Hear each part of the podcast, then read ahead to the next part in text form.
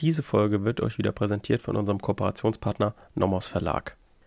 Heute machen wir mit dem zweiten Teil zur Unterschlagung weiter. In der letzten Folge haben wir uns das im Überblick angeguckt. Heute steigen wir richtig ein mit der Tathandlung. Ja, dann willkommen auch von mir zur zweiten Folge in der Unterschlagung. In der letzten Folge haben wir so uns im Überblick alles angeguckt, ähm, wie man die Unterschlagung prüft, wie das Verhältnis zum Diebstahl ist, warum gerade die Unterschlagung auch bestraft wird, also was so ein bisschen das Rechtsgut ist der Unterschlagung, was so der Hintergrund ist, haben auch nochmal wieder uns an die Folge erinnert mit den Auslegungsmethoden und da auch wieder den Sinn und Zweck genommen und uns auch wieder mit dem Sinn und Zweck hergeleitet, warum der Gesetzgeber die Unterschlagung unter Strafe stellen würde. Nochmal ganz kurz als Zusammenfassung. Dem Gesetzgeber ging es eben gerade darum, ähm, weil eben in Paragraph äh, 935 Absatz 1 BGB ähm, die unterschlagene Sache eben gutgläubig übereignet werden kann und übertragen werden kann. Das heißt, hier müssen wir auf jeden Fall aus Gesetzgebersicht denken, oh, dann müssen wir das auf jeden Fall auch bestrafen, ähm, weil dann eben eine Schadensvertiefung möglich ist. Also jemand verliert sein Eigentum durch gutgläubigen Erwerb, wenn jemand eine Sache vorher unterschlagen hat. Also müssen wir das auf jeden Fall auch unter Strafe stellen und eben nicht nur den Diebstahl. Wir hatten da auch noch ganz kurz gesagt, bei der Fundunterschlagung gilt das nicht. Ähm, da gilt der 935, aber für die anderen Unterschlagungsvarianten, sage ich jetzt mal, die wir uns jetzt im Laufe der nächsten Folgen angucken werden, da ist es auf jeden Fall möglich. So, genau, das hatten wir uns angeguckt. Wir haben gesagt, ähm, es ist auf jeden Fall versuchte Unterschlagung strafbar. Wir hatten gesagt, es gibt einen Qualifikationstatbestand wieder, genau wie im Diebstahl, und zwar die anvertraute Unterschlagung. Dann haben wir gesagt, der Haus- und Familiendiebstahl ist auch darauf anwendbar, also diese Antragspflicht und auch Paragraph 248a, also auch nur nach Antrag verfolgbar, ist auch auf die Unterschlagung anwendbar.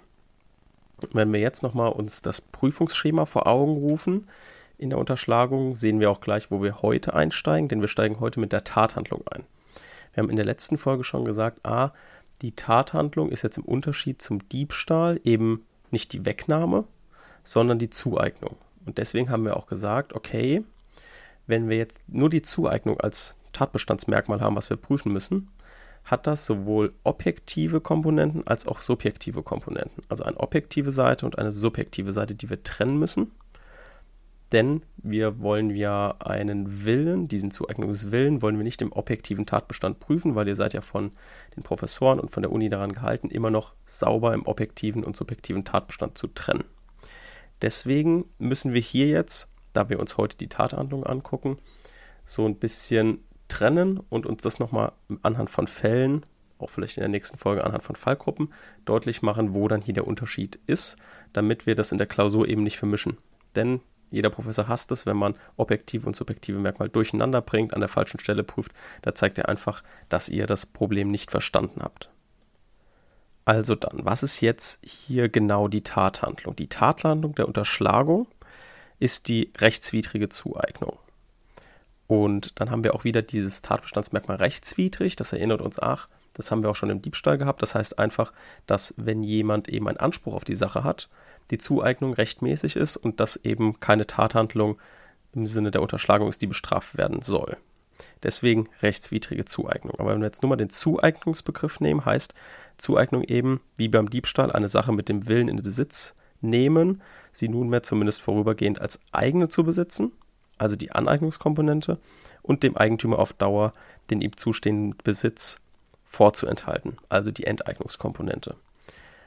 Und wir hatten ja auch in der letzten Folge schon gesagt, beziehungsweise das sagen wir immer in allen Folgen, wenn wir Definitionen uns merken, dann erinnern wir uns immer daran, dass die Definitionen eigentlich nichts anderes sind als zusammengebaute Rechtsprechung. Denn für viele Tatbestandsmerkmale hat die Rechtsprechung immer wieder was entschieden und dann haben die Lehrbücher, die, das Schrifttum immer wieder die Merkmale, die geprägt wurden von der Rechtsprechung, immer in die Definition eingesetzt. Be bestes Beispiel ist zum Beispiel, wenn wir im, im Diebstahl zwischen Aneignungsabsicht und Enteignungswille differenziert haben. Da wissen wir schon, okay, es gab mal Rechtsprechungen, die gesagt hab, haben, dass bei der Aneignungskomponente eine Absicht erforderlich ist.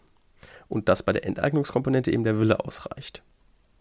Außerdem haben wir natürlich auch in der Definition der Aneignung und der Enteignung diese Sparbuchfälle drin. Wer sich vielleicht noch erinnert, hier wurde immer drum gestritten, was jetzt genau Zueignungsobjekt ist.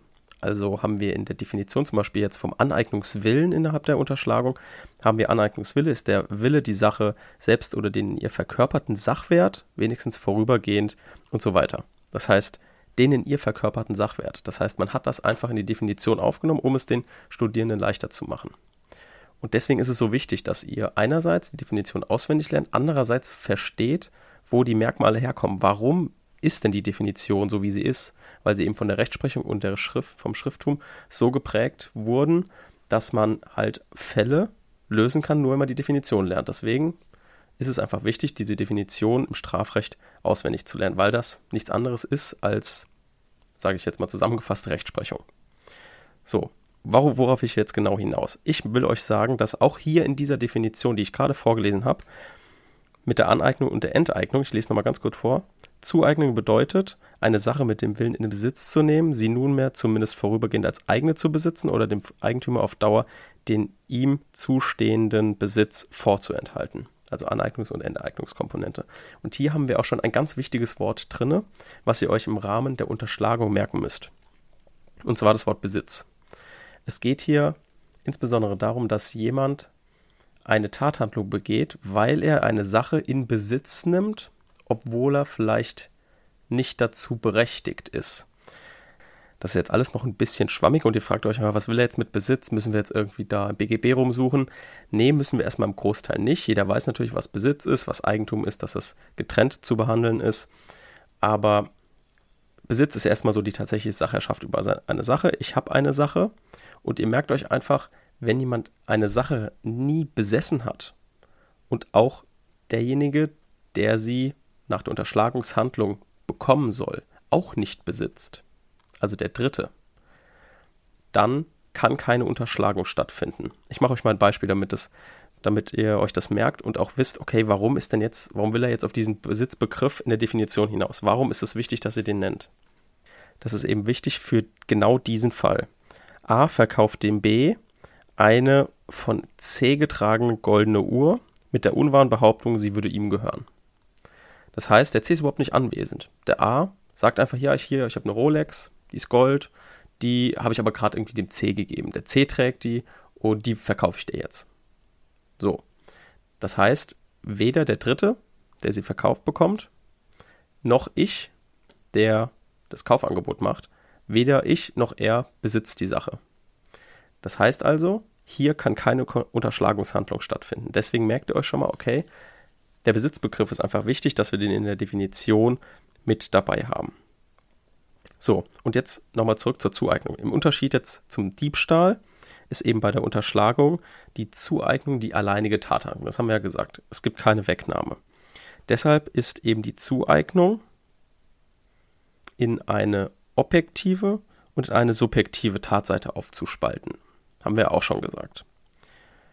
Und da der tatsächliche Wille des Täters im objektiven Tatbestand eben noch keine Rolle spielt, ist jetzt hier zu fragen, ob sich das Verhalten des Täters für einen objektiven Betrachter so darstellt, als wolle der Täter die Sache sich oder einem Dritten zueignen.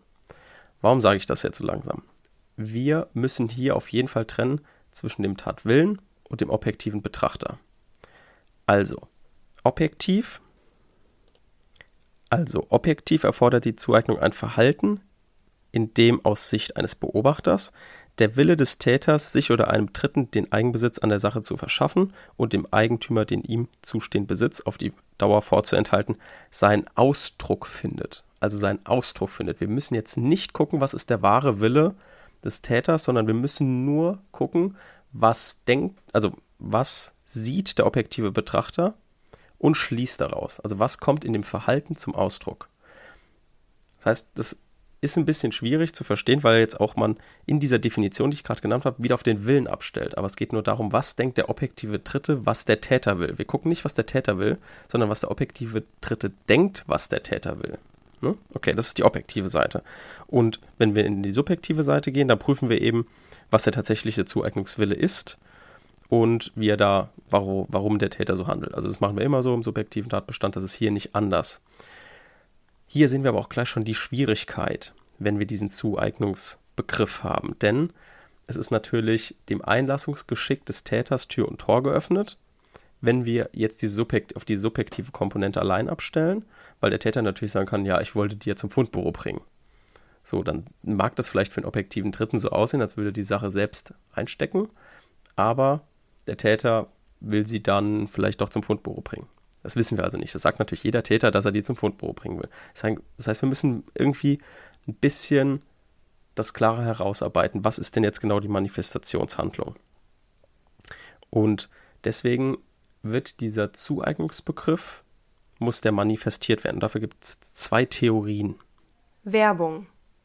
Auch heute gibt es wieder eine kleine Empfehlung von uns. Und zwar habe ich ja in der letzten Folge schon gesagt, dass ich mir im Moment ein bisschen Schuldrecht wieder drauf schaffe, auch noch fürs zweite Examen. Das kommt ja bei mir auch nächsten Monat. Und dafür hatte ich ja in der letzten Folge Schuldrecht AT vorgestellt. Und heute will ich euch Schuldrecht BT vorstellen vom Nomos Verlag. Das Buch Schuldrecht besonderer teilvertragliche Schuldverhältnisse von Professor Dr. Klaus Tonner und Professor Dr. Christoph Brömmelmeier. Und mir gefällt das wirklich ganz gut.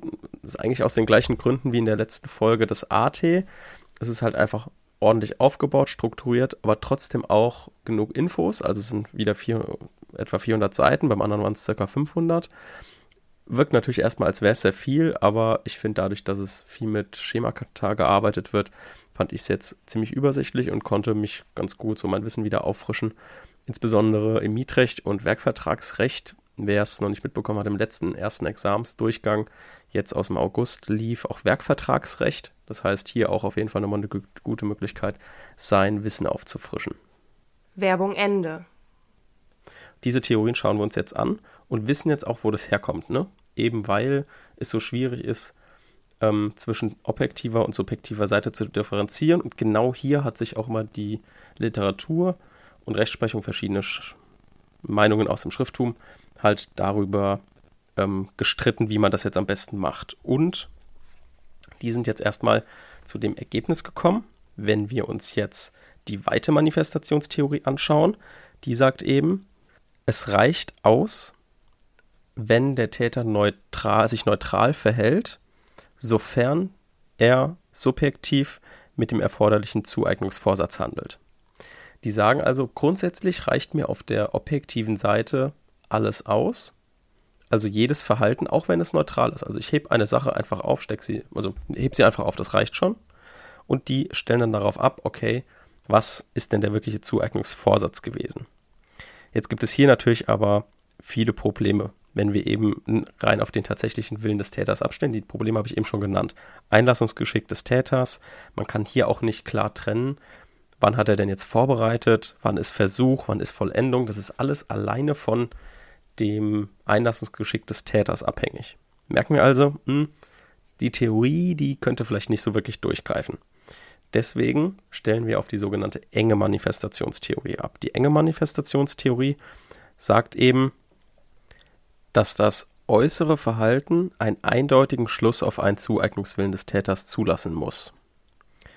Das heißt, dass nur ein den berechtigten Besitzinteressen des Eigentümers eindeutig zuwiderlaufendes Verhalten dazu führen kann, dass wir sagen, okay, hier ist, ein, ist der Zueignungswille manifestiert. Und es wirkt für einen objektiven Betrachter so, als würde er sich rechtswidrig verhalten. Das heißt also auch, dass wenn jemand eine Sache findet und sich dabei denkt, ah geil, hier habe ich ein Handy gefunden, das behalte ich aber ich verhalte mich jetzt erstmal so, als würde ich es zum Fundbüro bringen. Das heißt, dass das rein objektiv nicht den Zueignungsbegriff erfüllt. Es erfüllt erst zu dem Zeitpunkt den Zueignungsbegriff, sobald er es eben nicht zum Fundbüro bringt und es für einen objektiven Betrachter auch logisch ist. Also wenn er zum Beispiel dann damit nach Hause geht und irgendwas anderes macht oder sowas. Und als Beispielsfall ist eben, wenn jemand etwas findet, dann kann ihm erst eine rechtswidrige Zueignung objektiv nachgewiesen werden, wenn er sich jetzt halt als Finder nicht mehr im Einklang mit seinen Rechten und Pflichten aus dem BGB verhält. Und diese Vorschriften sind die Paragraph 965 fortfolgende BGB. Das heißt, wenn wir so einen Fall haben, müssen wir gucken, okay, die Zueignungshandlung ähm, hat erst dann stattgefunden, wenn er sich nicht mehr so verhält, wie in den Paragraph 965 fortfolgende BGB geregelt, also wenn es nicht zum Fundbüro bringt, wenn er nicht Bescheid sagt, dass er etwas gefunden hat und wo es abzuholen ist. Erst dann können wir ihm sagen, okay, objektiv sieht das jetzt aus, als hättest du dir etwas rechtswidrig zugeeignet weil wir können auf der objektiven Seite einfach noch nicht in den Täter reinschauen und können das auch nicht machen, indem wir das dann, so wie die Weide-Manifestationstheorie macht, irgendwie vermischt. Also sie ist dann sozusagen der Allwissende. In manchen Repetitoren wird das auch so, das, ich glaube, Gottesdenken oder so genannt. Also dass derjenige wie Gott ist und dann sowohl sieht, was er denkt, als auch seine Handlung sieht. Der objektive Betrachter ist aber bei uns einfach nur jemanden, der daneben steht, der nicht in den Kopf reinschauen kann des Täters, sondern einfach nur guckt, okay, wie verhält er sich? Ah, er sieht das Handy, steckt es ein, das sieht für mich so aus, als würde er es noch zum Fundbüro bringen, weil er sich noch nicht entgegen der Paragraph 965 fortfolgende BGB verhalten hat. Genau. Das war es jetzt erstmal zu der, zu der reinen Theorie von der Manifestationshandlung. Und jetzt schauen wir uns dann in der Folge nächste Woche, schauen wir uns dann die Fallgruppen an damit das ein bisschen praktischer und anschaulicher wird. Also ihr könnt dann schon mal darauf freuen, dass wir dann drei, vier Fälle machen und anhand dieser Fälle schauen wir uns die Fallgruppen an, denn es ist natürlich schwierig, hier immer in der Klausur zwischen objektiver und subjektiver Seite zu differenzieren. Das ist einfach schwierig, weil es einfach nahe liegt, dass beides ineinander irgendwie verfließt. Und dann gibt es eben auch die weite Manifestationstheorie, die das eben auch verfließen lässt. So, und die lehnen wir natürlich ab. Wir nehmen die enge Manifestationstheorie. Aber wie gesagt, nächste Woche anhand von Fallgruppen und alle Fallgruppen zur Selbstzueignung. Und das trennen wir nochmal sauber dann zu der Folge danach. Danach schauen wir uns nämlich die Trittzueignung an. Und die Trittzueignung ist natürlich auch nochmal wichtig, ist natürlich in Parallele zum Diebstahl, gibt es ja auch die Trittzueignungsabsicht und deswegen gibt es hier auch die Trittzueignung. Und da haben wir auch noch ein paar Beispielsfälle. Und dann ist das, denke ich, äh, gut abgerundet, so die Manifestationshandlung, dass ihr da einmal einen Gesamtüberblick habt innerhalb von drei Folgen, denn das ist schon der Schwerpunkt der Unterschlagung. Also wenn wir uns angucken, dass es ansonsten praktisch nur noch die fremde bewegliche Sache zu prüfen gibt und dann halt das Merkmal rechtswidrig der Manifestation, äh, der Zu des Zueignungswillens, ähm, ja, ist natürlich die Prüfung beschränkt und immer sowieso meistens subsidiär zum Diebstahl. Deswegen, wie gesagt, die drei Folgen so der Schwerpunkt. Und da, das machen wir euch deutlich, indem wir dazu drei Folgen machen. Also, dann hören wir uns wieder nächste Woche. Tschüss.